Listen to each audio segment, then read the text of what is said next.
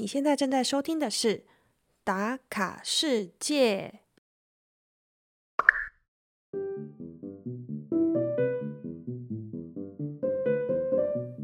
连续五集的阿尔巴尼亚轰炸，你是不是和小月一样很期待新的一个国家呀？科索沃是一个从来不曾出现在小月旅行清单的国家，然而因为几个原因，造就了这一趟难忘的旅行。本集包含了丰富的科索沃历史和知识分享。来到科索沃必访的三批城市有哪些呢？在斋戒月前往回教国家旅行，虽然可能会冒着有饿肚子的风险，但小月还是幸运获得了免费斋戒月面包的节庆主食。二零零八年宣布独立的科索沃，成为世界上最年轻的国家，但最年轻还不止国家年龄。还包含了另外一层含义，是什么呢？来吧，一起来和小月打卡科索沃，打开你的全世界。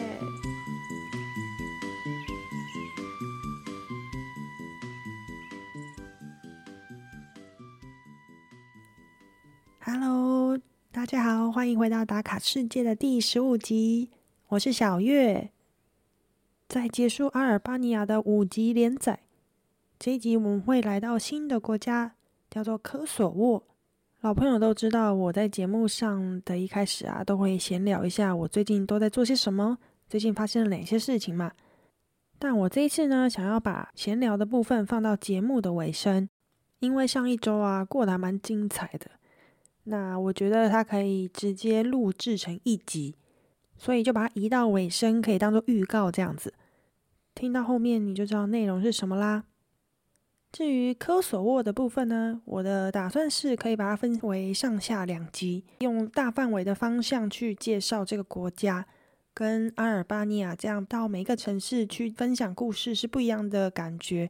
至于阿尔巴尼亚，我之前介绍了五集嘛，那主要也是大概有六个城市嘛，但其实我在阿尔巴尼亚真正算下来是玩了八个城市，总共待了二十天吧。那前面两周呢，就是真正的请假，非常自由的到处玩耍。最后一周我的假期结束嘛，所以我就找了一个沿海的城市，就在那里租了一间小公寓，住上了八天七夜，远端的办公。那座城市位于阿尔巴尼亚的西北边，叫做杜勒斯，它面向的海是亚得里亚海，在这里住的很舒服哦。我有自己的卧室啊，厨房，还有客厅。甚至还有个小阳台，可以直接看到沙滩以及海。工作累的时候啊，我就会走到阳台，然后远眺海洋，非常的惬意。就觉得，哎，如果可以一直住在这里，也是不错的啦，都不想回家了。但是我的旅行还是要继续啊，所以我在巴尔干半岛的两个月啊，我的行程大部分都是在周末移动，因为我的周间必须要办公嘛。那如果假设，诶，这个城市真的比较小的话，我就会可能待上两三天。那我就会在下班的时候搭车前往下一个城市。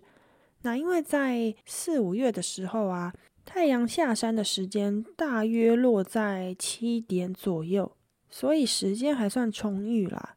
即便可能有时候晚上八点多才到，诶，那天空还是有微亮的光，可以让我安全的走到我的旅馆。所以我最后呢，等于是在 Adulis 住上了一周嘛，我就直接搭巴士前往了科索沃。这一台巴士啊，也是像谜一样的资讯哦，在网络上是查不到的。我是到了旅行社才得知说，诶，一天有两班会前往科索沃，但有鉴于先前的一些经验，所以我还是保险起见，前一天先走到了巴士站，大概两公里远处，去看一下说。诶，我真的有这班巴士吗？那大概几点发车？跟我问到的资讯是不是一样的？那以及票价是多少？哦，结果答案跟我问到的是一样的。至于票价呢？既然是我在阿尔巴尼亚目前来说最贵的一次票价，但其实也没有想象中这么贵啦。因为是换算台币的话，大约是台币四百五十块。这一台巴士是从阿尔巴尼亚的杜勒斯发车。中途会经过阿尔巴尼亚的首都提拉纳，然后再开到我要去的城市 Pristina，接着最后一站是到科索沃的首都 Pristina。那整个票价好像我没记错的话，其实好像都是十五欧吧。所以我等于是提早下车就有点亏嘛，因为我其实最后也是要去首都玩耍。但因为在科索沃啊，大家大部分的人会去参观的城市，它呈现一个三角形的状态，那也是我这次想要去参观的城市嘛。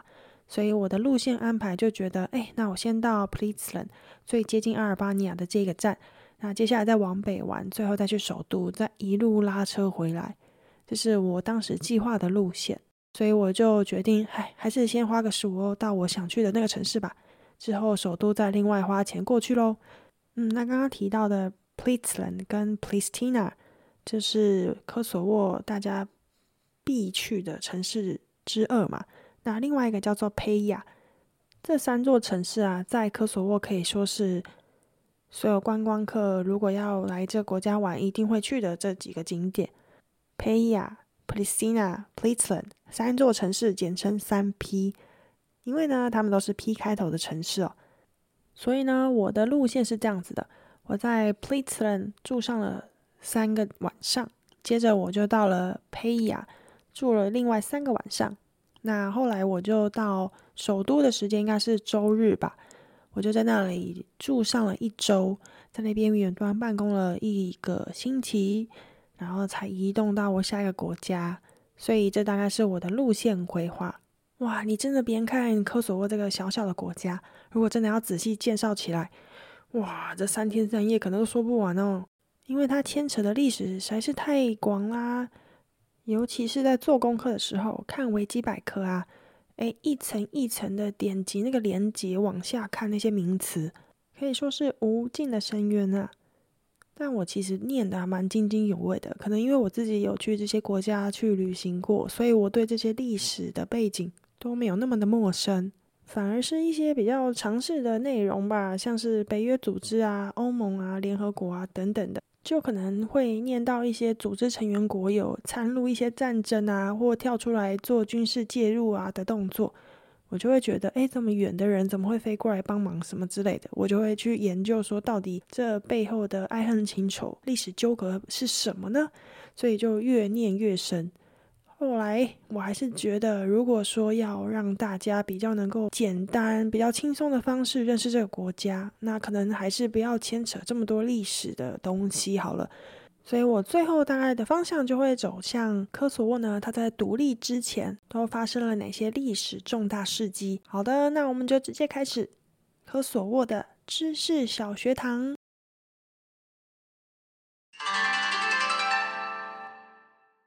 大家也知道，在巴尔干半岛上，这历史以来啊，有不同的民族，民族之间的斗争啊、迁徙啊，或是不同的帝国的占领啊、统治。而在科索沃呢，其实可以看到罗马帝国、阿尔巴尼亚人、保加利亚人的足迹。那这边比较要关切的是，十二世纪末，科索沃以北的尼曼雅王朝，那时候兼并了科索沃。而这个尼曼雅王朝啊，就是现在塞尔维亚的前身。这也是为什么塞尔维亚才会到现在一直坚定说科索沃是他们国家的一部分，因为他们觉得科索沃就是塞尔维亚民族的发源地。后来到了十四世纪的中叶，尼曼雅王朝衰弱，科索沃呢随后就被鄂图曼土耳其帝国并吞了。在长达五百年的统治下，最大的影响就是。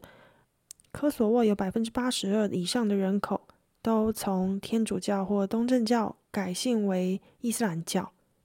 后来，在一九一二年巴尔干战争之后，大部分的科索沃地区就归还回塞尔维亚。随后，在一次世界大战结束后，南斯拉夫王国成立，而这个南斯拉夫王国打算驱逐科索沃里面的阿尔巴尼亚人。并且支持在科索沃里面生活的塞尔维亚人进行当地的殖民。不过啊，在二战期间，科索沃竟然被短暂划入阿尔巴尼亚的领土之内。反而是在那个期间，塞尔维亚人被阿尔巴尼亚人，就是说科索沃里面就是一直住有这两个民族的人，他们就不断在不同的时期赶走对方。所以在二战期间，反而是塞尔维亚人被阿尔巴尼亚人赶出科索沃。不论是从中世纪或是到现在，这两个民族的问题一直都有存在着。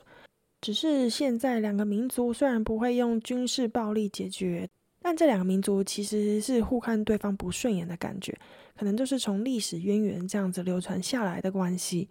所以呢，我们聊回来到一九四五年，二次世界大战结束后，科索沃呢又重新归还了南斯拉夫。那当时有一位政治人物叫做迪托，他有非常高超的政治手腕。所以他可以平衡当时所有各个帝国的强权。他当时有意识到科索沃跟塞尔维亚之间的关系，所以呢，他就把科索沃设立为塞尔维亚自治区，后来又改成了自治省哦，并且就把当地呢就交给阿尔巴尼亚民族这边去做管理。后来到了一九八零年，迪托过世了。再也没有像他这样说话这么有影响力，大家都信服于他的一个王者角色。所以他过世后啊，南斯拉夫里面的国家就纷纷的宣布要独立。当时民族意识非常的高昂。在一九九一年的时候，斯洛维尼亚成为了第一位宣布脱离南斯拉夫的国家。而这时候的科索沃就搭了一个顺风车，他们就举办了一个公投，百分之九十九点九八的人民都赞成说要独立，科索沃自己成为一个国家。但当时候只有阿尔巴尼亚这个国家承认这个公投是有效的，也就是说，这个独立宣言对塞尔维亚来说是无效的嘛。那因为他面临到南斯拉夫的解体，他当然能够抓住最后一个稻草，当然也要把它紧紧的抓住啊，因为他已经失去了其他南斯拉夫的其他联邦国。突然很想来一首《我被咖喱蓝调调》，没错，这时候塞尔维亚是绝对不可能让科索沃脱离他们的。那原本住在科索沃里面的阿尔巴尼亚人就不爽啊，就觉得哎，大家都独立，我也想要独立啊。所以在阿尔巴尼亚人这边，他们就组织了一个游击队，又被称之为科索沃解放军。为了争取独立，这些武装的冲突正式搬上台面。那就像我说的，南斯拉夫要把握下科索沃这块领土，所以他们也是出面阻止啦。啊，于是，一连串的军事行动就展开了。而当时的塞尔维亚总统米洛什维奇。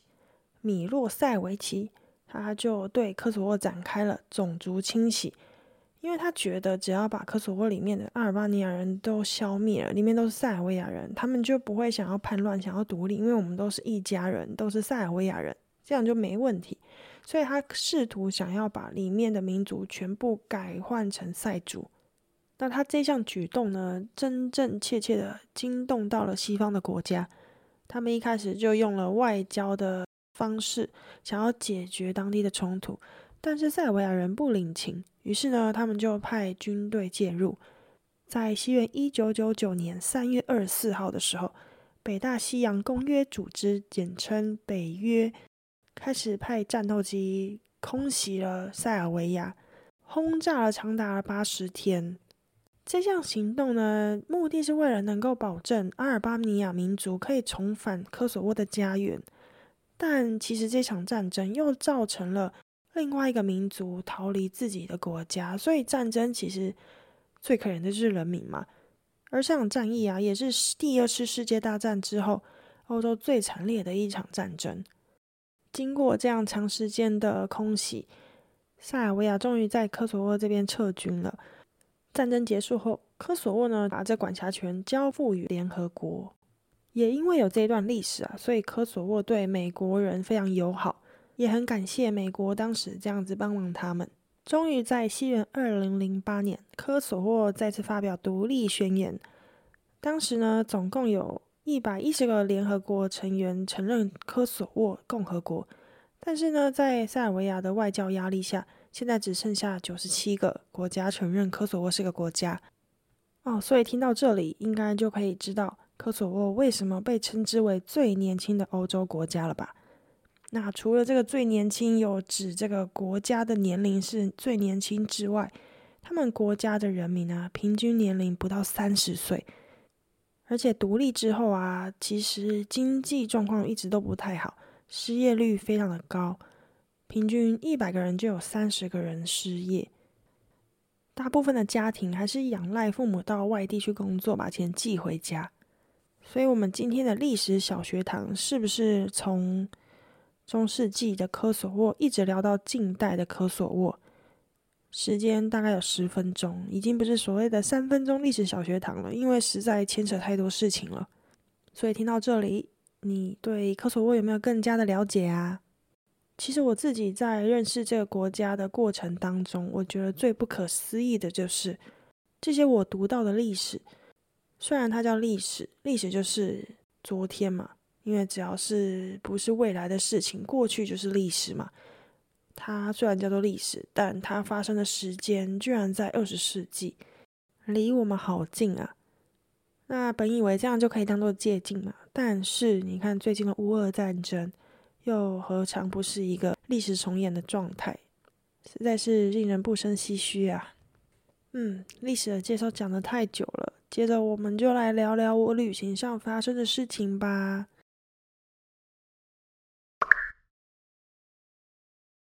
哎，我好像开场还没有讲到说为什么我会来到科索沃这个国家来旅行呢？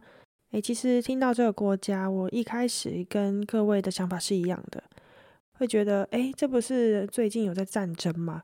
那刚刚有认真听历史小学堂的你，就会发现南斯拉夫内战的时间呢，我们应该都出生了吧？所以真的离我们相当的近。也因为如此啊，我其实一直都没有把科索沃。列入为我旅行的清单之一。那为什么这次会特别来到科索沃呢？诶，其实有两个原因。呃，第一个也是最大的主因啊，最主要是因为我们公司有配合的外包公司是在科索沃的首都 Pristina。那这个公司里面的负责 PM 啊，跟我们的 team 的感情都蛮好的。诶，所谓的感情好，就是每次开会都会互相开玩笑这样子。后来一起共事了大概半年多，他就有邀请我们团队的成员到科索沃去玩。大概是去年的时候吧，嗯，我们团队其中有两个女生，她们也是像我一样非常爱旅行，就背这个背包就可以直接去玩个两三周都没有问题。其中还有一个女生，她曾经到日本单车环岛了三个月。嗯，所以他们也是那种流浪的个性。当时他们听到这个男生跟他们说：“哎，可以来科索沃玩。”这样，他们二话不说就订了机票飞过去了。刚好那段时间是我离职的时候，所以呢，我就没有跟他们两个一起去。但我记得我当时听到他们两个要过去科索沃，第一个反应就是说：“等一下，你们确定你们要去那里吗？那里安全吗？你们出去两个女生要小心诶，居然要去科索沃。”没想到我到现在今年，我居然就一个人女生自己去了科索沃，哎，我真的真觉得自己当时的反应还觉得蛮好笑的，嗯，然后我第二个问他们的问题就是说，所以你们两个要签证吗？啊，那个单身女生是德国人，然后另外一个是印度人，哎，没想到他们两个跟我说他们不用签证，所以我就上网查了一下，台湾也是免签哦，所以呢，我就很开心的想说今年。诶，我要到巴尔干旅行，顺便就规划一下也 OK 啦。对，所以这是我第二个原因，因为这两个女生跟我说，你一定要去科索沃哪里玩哪里玩，超漂亮的啊，然后东西超好吃的啊什么的。嗯，她说东西超好吃，其实我有保持了一个问号在心里，因为呢，他们两个都是素食主义者。那巴尔干半岛的食物啊，就是无肉不欢，所以我就不知道他们两个都是在巴尔干半岛吃了些什么食物哦，就说超好吃的美食。所以我其实是自己到了科索沃才知道说，哎，当地有什么样的料理。所以基于以上两个原因呢，一个就是我们有个外包商在 Pristina。也就是科索沃的首都可以接应。那第二个就是，呃，这两个女生她们去过了，觉得心得很不错，跟我分享，所以我就觉得，哎，一定要来这个国家走走。那实在讲，因为我在阿尔巴尼亚待了三个星期嘛，所以我接下来要到科索沃的心情也是相当的兴奋，因为终于可以到不同的国家看不一样的东西、不一样的人事物，其实还是蛮期待的。所以我说，我坐上那个巴士啊，从阿尔巴尼亚的西北边杜勒斯的城市搭了这个巴士到第一站 p i t l a n 普林兹人。我记得没错的话，应该是开了五个小时才到了 p l i t l a n 因为中间停靠了很多站嘛，每一站可能都还要等客人上车，到点了才发车。那中间还要过一个海关嘛，从阿尔巴尼亚到科索沃之间的海关。拿台湾的护照完全没有被刁难，一下就过去了。但有人说过，如果要从科索沃这边去塞尔维亚的话，哎，好像会比较困难。如果假设你有规划一个非常大的巴尔干之旅的话，建议是从塞尔维亚那边那一侧前往科索沃会比较顺利。但其实台湾的护照到塞尔维亚旅行的话，是需要申请签证的。哎，反正加上这个签证费用蛮高的，以及我之前有去过，所以我就没有再前往塞尔维亚，就直接跳过。哦，我在科索沃这边呢，非常方便，因为它是使用欧元做法定货币。因为我当时在阿尔巴尼亚的时候，他们是用自己的列克嘛，所以我就必须随身携带欧元在身上才可以换钱。而且我心里也不用一直在换算汇率，就是看看现在这个多少钱，因为欧元本来就比较习惯了嘛。哦，还有值得一提的就是在科索沃的塞尔维亚族的区域啊，其实也可以用塞尔维亚的货币哦。哦，刚刚有讲到，我不是拿台湾的护照过海关是没有问题的嘛？但其实这不是双向的耶，我觉得很神奇。因为很多国家的人来科索沃玩都不用另外申请签证，包含欧盟里面所有的国家成员。但是科索沃里面的人民啊，他们拿科索沃的护照其实是等于完全没有录用，就是把我漏用了，因为他只能去一些巴尔干的国家，好像还有几个非洲大陆的国家是可以去的，就比较落后的邦交国。我不确定他们是不是邦交国，但是是有开放给科索沃的人民去。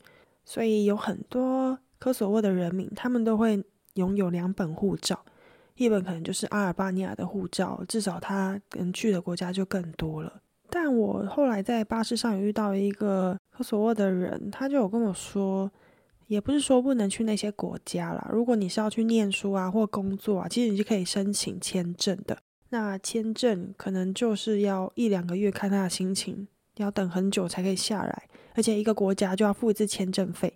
他跟我说，他当时申请了一个签证，要去英国找他的朋友什么的。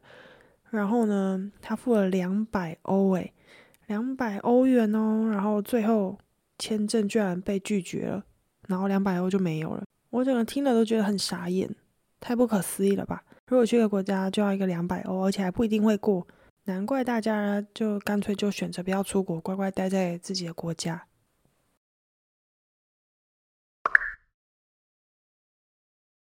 嗯，我还记得我进入了科索沃的领土，在巴士上，其实一点感觉都没有到了另外一个国家的感觉，因为我沿途看到国旗啊，居然都是那个红色为底双头鹰阿尔巴尼亚的国旗，诶，我就想，诶，这个国家的人是没有自己的国旗吗？为什么到处都要挂着阿尔巴尼亚的国旗呢？后来了解才知道，说 p l e t l a n 这个城市啊，因为它是离阿尔巴尼亚最近的一个大城市，那它也是科索沃的第二大城市，里面绝大多数的人口组成都是来自于阿尔巴尼亚民族，所以他们也很习惯自己看到自己国家的国旗嘛。另外有原因，就是因为科索沃也是。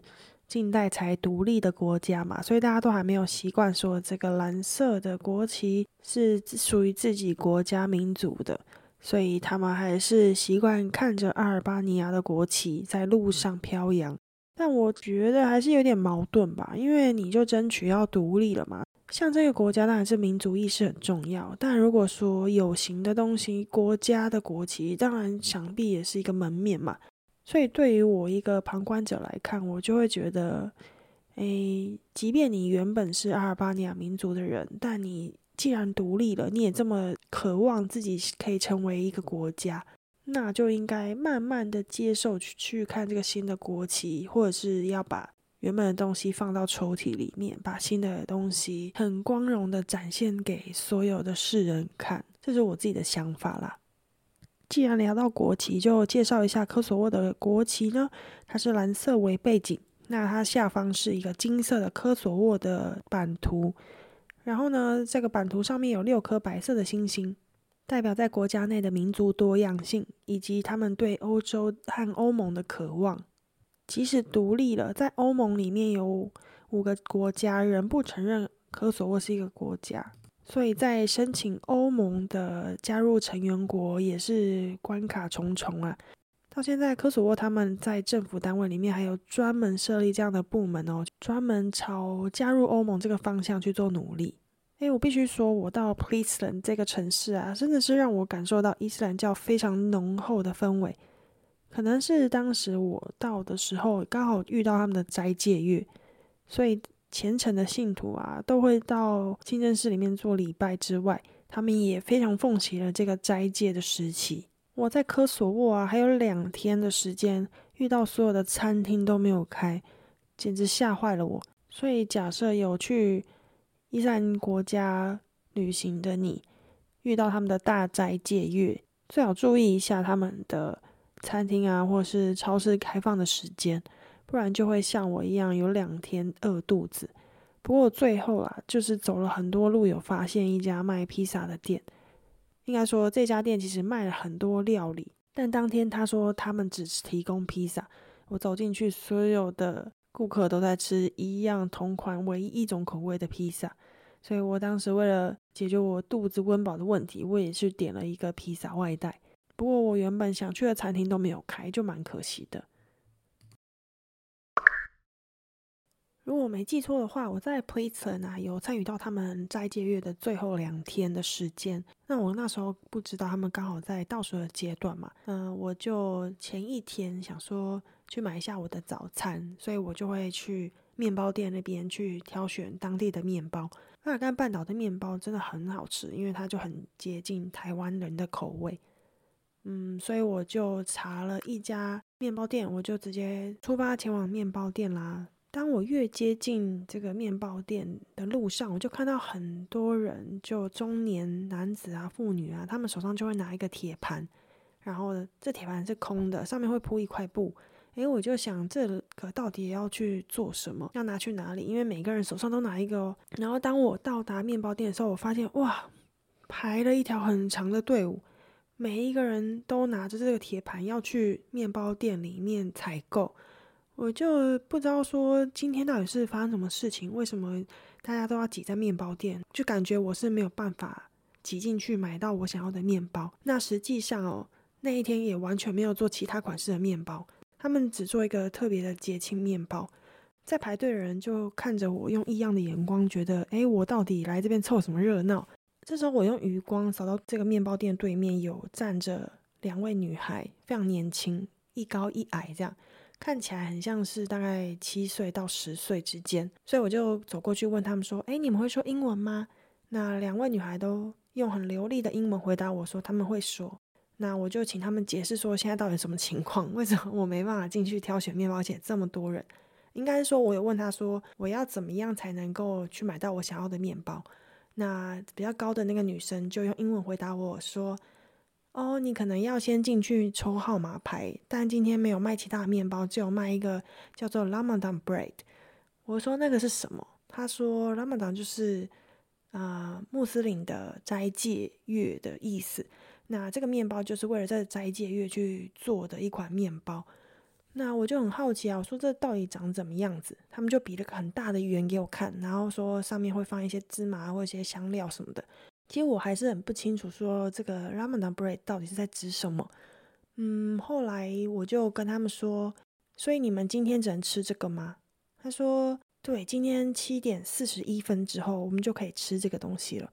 我就想，等一下，七点四十一是什么精确的时间呢？所以我就重复的问他们，他说，哦，对，因为那时候就是太阳下山的时间。我就才想到，哦，原来他们在斋戒的时候是有规定，每天日落的时间才可以进食。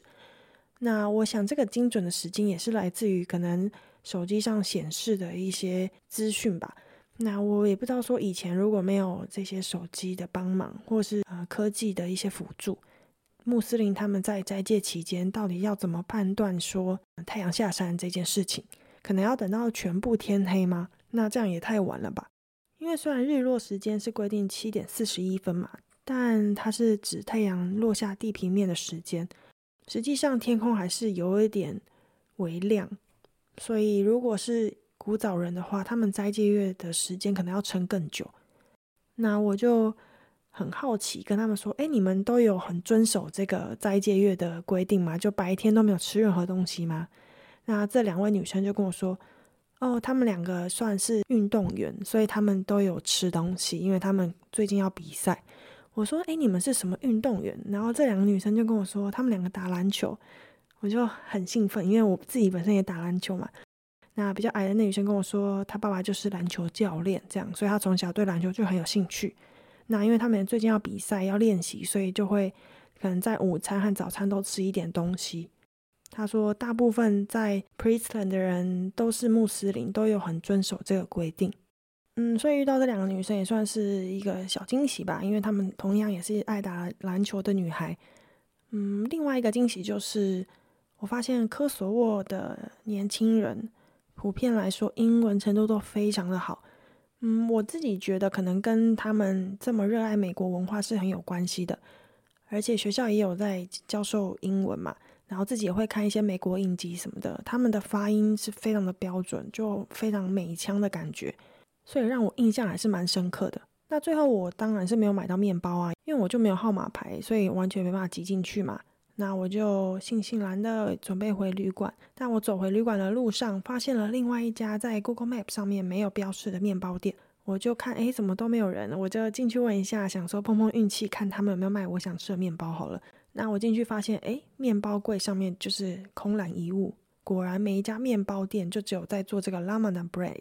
斋戒月的面包，那我就跟他们说：“哎，你们现在有 Ramadan bread 吗？”然后那个店员应该是老板娘，就跟我回答说：“哦，我们都卖完了，如果没有预定，就是完全没有。”我就觉得很可惜啊，既然刚好遇到节庆，没有抄这个面包，怎么可以呢？对不对？所以我就至少要看他一眼。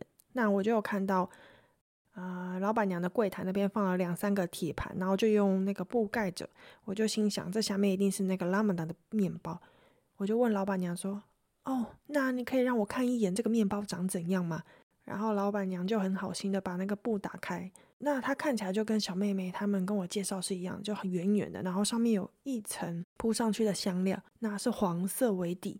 那我就问老板娘说：“中间那个是什么？”老板娘跟我说：“那个是呃原料是蛋和奶油。”那在得知这些资讯之后，我就跟老板娘道谢说：“好吧，那我明天再来。”准备离开的时候。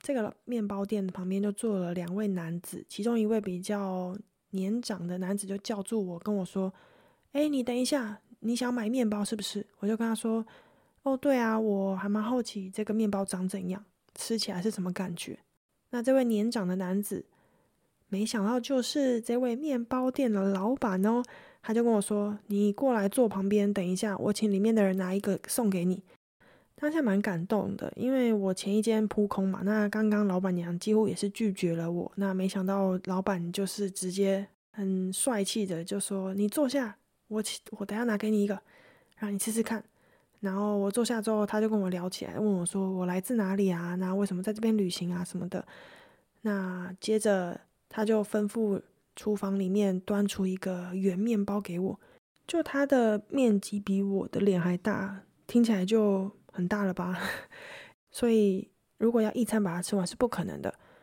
那我后来就非常感谢老板送了我这一块拉姆达的面包，让我有过节的气氛。虽然我也不知道他们过节的礼俗是什么，但我就把这个面包带回去旅馆，当做我隔天的早餐。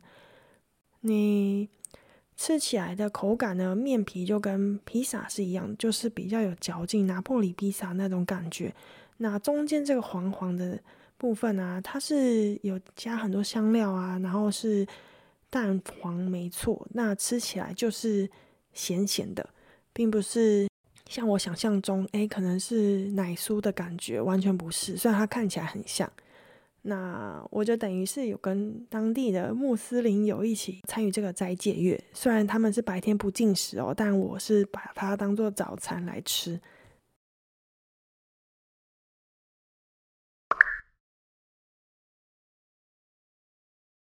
不过实话讲 p r i s t l a n d 确实是一个比较小的小镇哦。虽然它是科索沃第二大城市啊，因为我要远端办公的关系，所以我待的时间比较久。那如果有正在收听的你想要来科索沃旅行的话 p r i s t l a n d 应该待个两天就差不多了。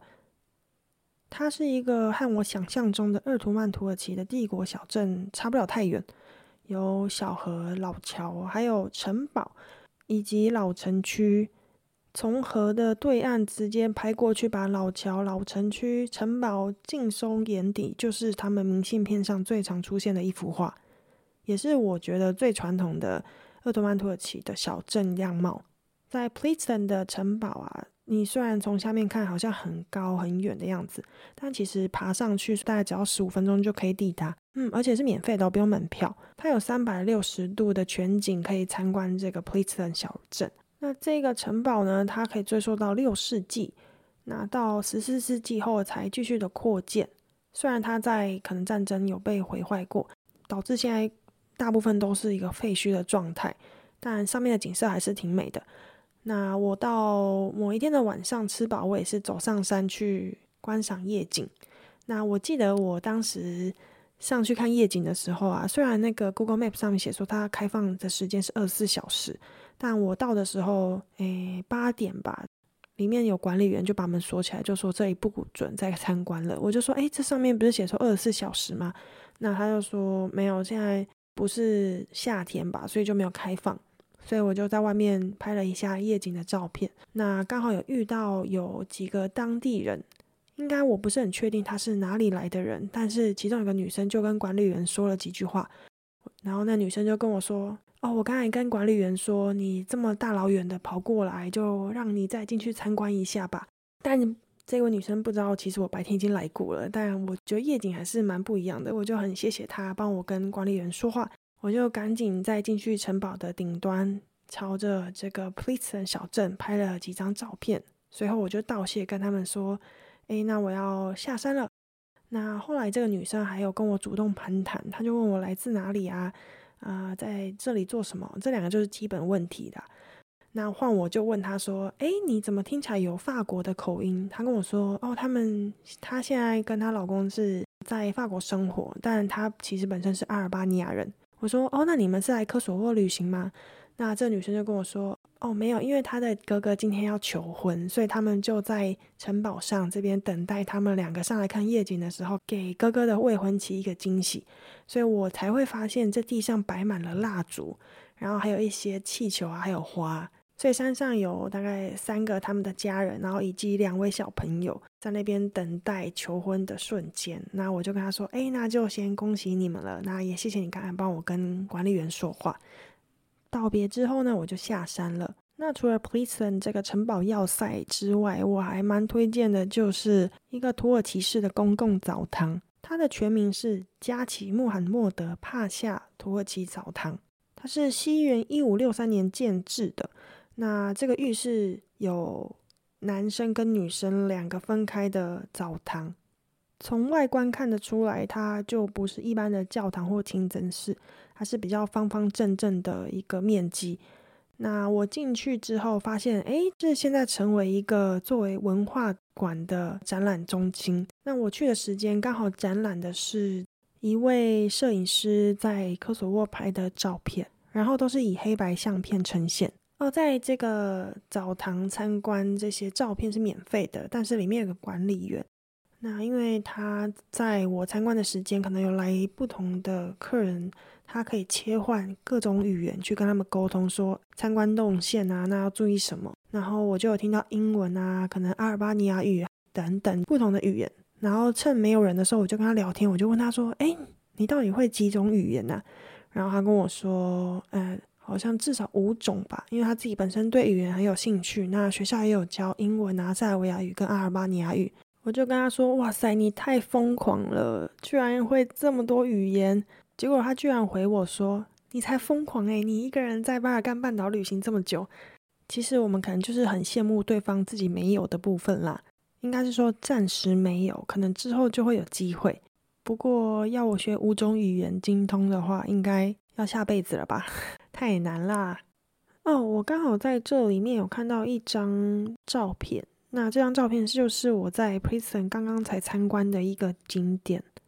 这景点啊，我还没有看照片之前，我自己参观的时候，我觉得它看起来很像是一个清真寺或是修道院，因为非常的安详，非常宁静。但它跟清真寺有点不一样的，就是它没有宣礼塔，它反而就是一个很像平民住宅，但是有一些休息的地方，看起来像是一个信徒聚会的所在地。它里面有一个小小的喷泉，然后还有一个长方形的水井。那我也是看到 Google Map 上面有标示这个景点，我才过去参观。那加上这个房子的颜色啊是黄色的，所以就深得我的喜爱。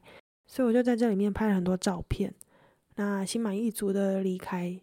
那后来我在这个土耳其澡堂参观展览的时候，发现这张照片，我就觉得很熟悉。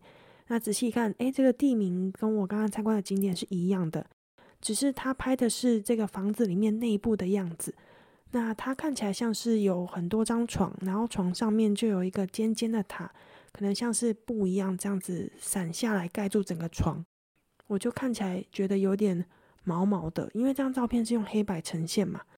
那我就仔细看这照片下面的 description，就照片的介绍。就发现他写说这个是墓室，算是停尸间吧。你知道这房子里面放的居然就是一具具的尸体，耶，就有点像是把这些尸体放在这里，然后去让亲朋好友可能在外面就把他们诵经或祈愿，可能不知道多少天之后才会去真正埋到地底下。那我就很不确定说。真的是我理解这个意思吗？所以我就问这管理员说：“哎，这到底是什么样的一个建筑物？里面都在做些什么？”然后他就跟我说：“哦，这有点像是人死后会先来的地方。”我感觉他的意思也是说，你可能是要有一定的地位，比如说像是官员啊，或是贵族啊，才会过来这边去进行这样子的礼拜的仪式。我就很慌张，我就问他说：“所以在 p l e a s e n 是不是也有这个墓地？”然后他就跟我说：“哦，有啊，就在哪里哪里这样子，就是那一栋黄色的房子。”我就跟他说：“天哪，我居然不知道是这个用途！我刚才在那边拍了好多 照片哦。”然后他就跟我说：“我们都知道你们是观光客，所以我们知道你们不知道这背后的含义，所以就不要太担心。”虽然他这样子安慰我，但我自己还是觉得蛮傻眼的，对自己的行为感到抱歉。下次去参观一些景点，还是要好好的去了解一下每个地方到底是什么样的用途。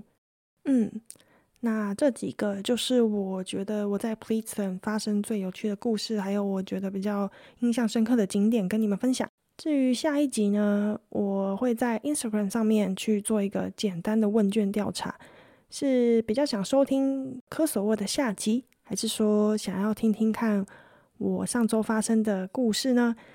那我上周到底做了些什么事情？我现在可以跟你们公布了，就是我们公司举办了一年一度的员工旅游，基本上每一年都会办，但是因为 Corona 的关系，已经停办两年了，所以把两年整个经费都挪到今年来说，我们去了瑞士。诶，其实想想还是觉得很猛，因为很多公司现在都在大裁员嘛。那像特斯拉，还有我朋友他们可能在啊 FinTech 金融科技业。都在进行裁员，没想到我们公司砸了大钱，让全部的人都移到瑞士去员工旅游。我觉得也是蛮值得分享的。虽然我之前已经介绍过瑞士苏黎世嘛，但如果假设你对欧洲的员工旅游好奇的话，我也可以把它录制一集哦。当然看结果才知道喽。嗯，所以想要表达意见的可以到 Instagram 上面去投票。至于如果是科索沃下集的话呀。会介绍科索沃的首都，以及我到科索沃办公室跟当地人一起上班，然后到公园去跟当地人一起打篮球，还有我在佩亚佩加旅行发生的有趣事情，这些内容都会放到我科索沃的下集。OK，那我们科索沃的上集就到这里结束啦，谢谢你的收听，打卡世界，下周再见啦。拜拜。